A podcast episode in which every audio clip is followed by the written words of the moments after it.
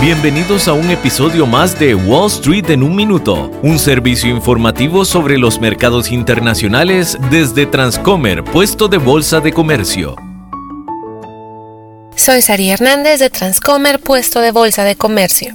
El precio de Bitcoin volvió a caer después de que Binance, la mayor bolsa de criptomonedas del mundo, detuviera retiros durante varias horas. Alegando un exceso de transacciones pendientes, la compañía se vio obligada a detener los retiros de Bitcoin durante una hora el domingo pasado y tres horas el lunes. De acuerdo con un comunicado, Binance no había ofrecido a sus mineros una recompensa lo suficientemente alta para registrar y procesar las operaciones. El index CoinDesk Market, que mide el rendimiento general del mercado de criptomonedas, bajó más de un 5% y Bitcoin más de un 2% hasta alcanzar un mínimo de 27.900 dólares por Bitcoin. En un tweet, Binance dijo que la empresa había ajustado sus tarifas para evitar que vuelva a ocurrir algo similar.